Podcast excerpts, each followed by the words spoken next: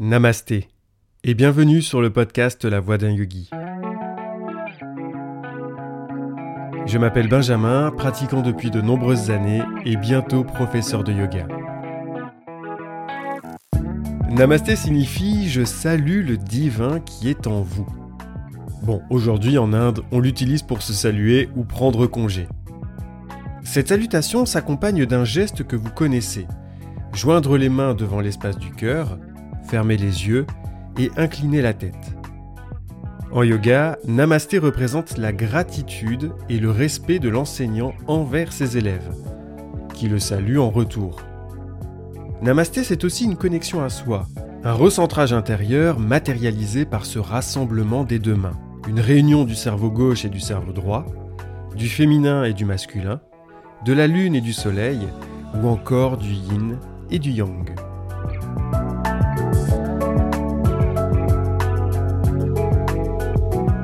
J'ai grandi dans le monde des arts martiaux avec le judo, le taekwondo et l'aïkido.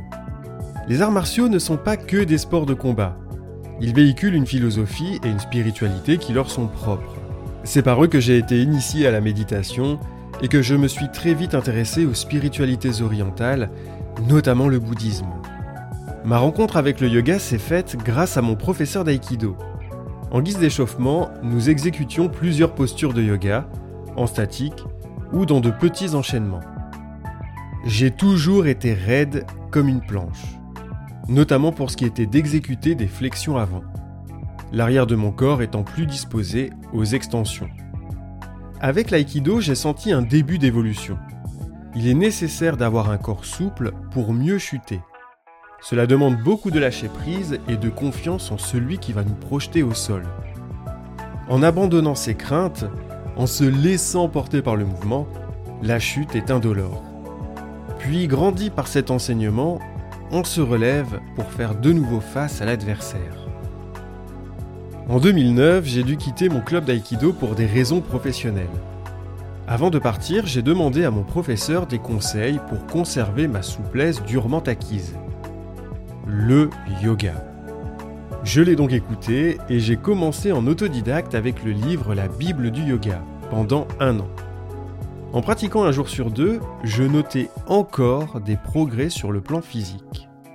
Mais au cours de cette pratique solo, une sensation de stagnation est apparue. J'avais soif d'apprendre. J'avais besoin d'être accompagné par un professeur. J'en ai rencontré plusieurs, tous plus inspirants les uns que les autres et j'ai commencé avec le yoga de Satyananda. Je retiendrai de mon premier cours le chant des trois ohms à l'ouverture et à la clôture, ainsi que le pranayama, le contrôle du souffle. J'ai pris conscience que le yoga, ce n'est pas qu'une histoire de posture. Grâce à ces rencontres, je suis parti pour la première fois en Inde en 2019 avec ma professeure de l'époque. À mon retour, une évidence s'est imposée à moi, devenir professeur. Je me suis donc inscrit à l'école française de yoga pour suivre une formation de 4 ans. Le yoga ne se résume pas à la souplesse et à la forme physique. Ce n'est pas de la gymnastique. Nous en parlerons très rapidement dans le podcast avec l'épisode numéro 3 qui sera dédié à la souplesse. Pour les personnes qui ont déjà suivi un cours de yoga, vous avez perçu ce calme intérieur et cet apaisement de l'esprit quand vous quittez la salle. Parfois, on se sent complètement ailleurs, voire un peu stone. Sauf que cette paix ne dure pas.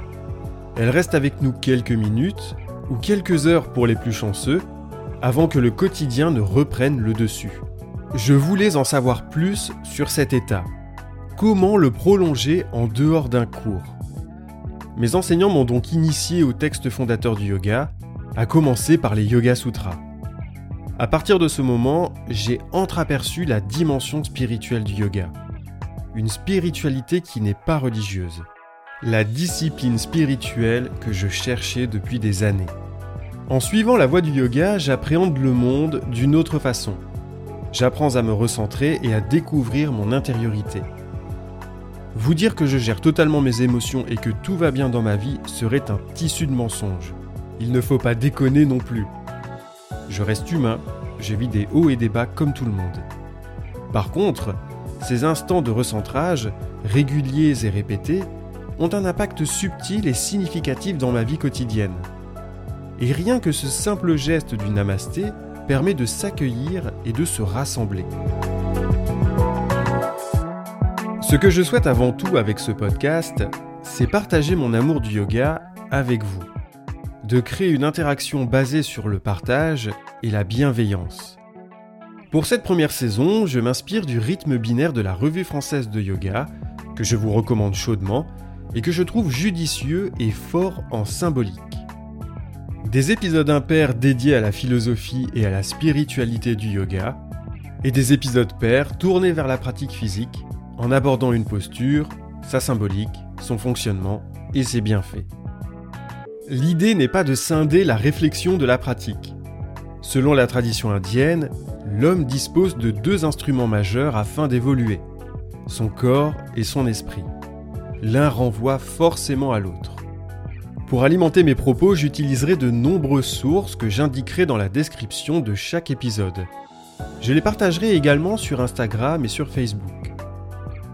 Je tiens toutefois à préciser que les épisodes pairs ne remplacent aucunement un cours de yoga. Ce qui m'intéresse, c'est d'aborder la symbolique et l'histoire des postures, chose qu'on ne peut pas faire en cours de yoga par manque de temps. Et bien qu'il existe de nombreuses vidéos en ligne, je vous recommande vivement de vous tourner vers un professeur si vous n'avez jamais pratiqué. Celui-ci vous accompagnera et vous donnera les clés nécessaires pour pratiquer en autonomie. Le yoga, c'est avant tout une voie de rencontre et d'échange.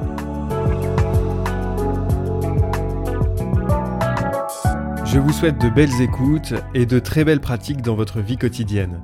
Si vous souhaitez soutenir le podcast, le bouche à oreille aide beaucoup. Une page Tipeee est disponible pour un soutien plus concret. Le lien se trouve en description et sur les réseaux. Vous pouvez laisser également 5 étoiles et un commentaire sur Apple Podcast, ça booste le référencement. Pour se parler, ça se passe sur Facebook et sur Instagram et je réponds à toutes vos questions et à tous vos commentaires, car c'est un vrai plaisir d'échanger avec vous. Sur ce, il ne nous reste plus qu'à nous mettre en route sur la voie du yoga. Namasté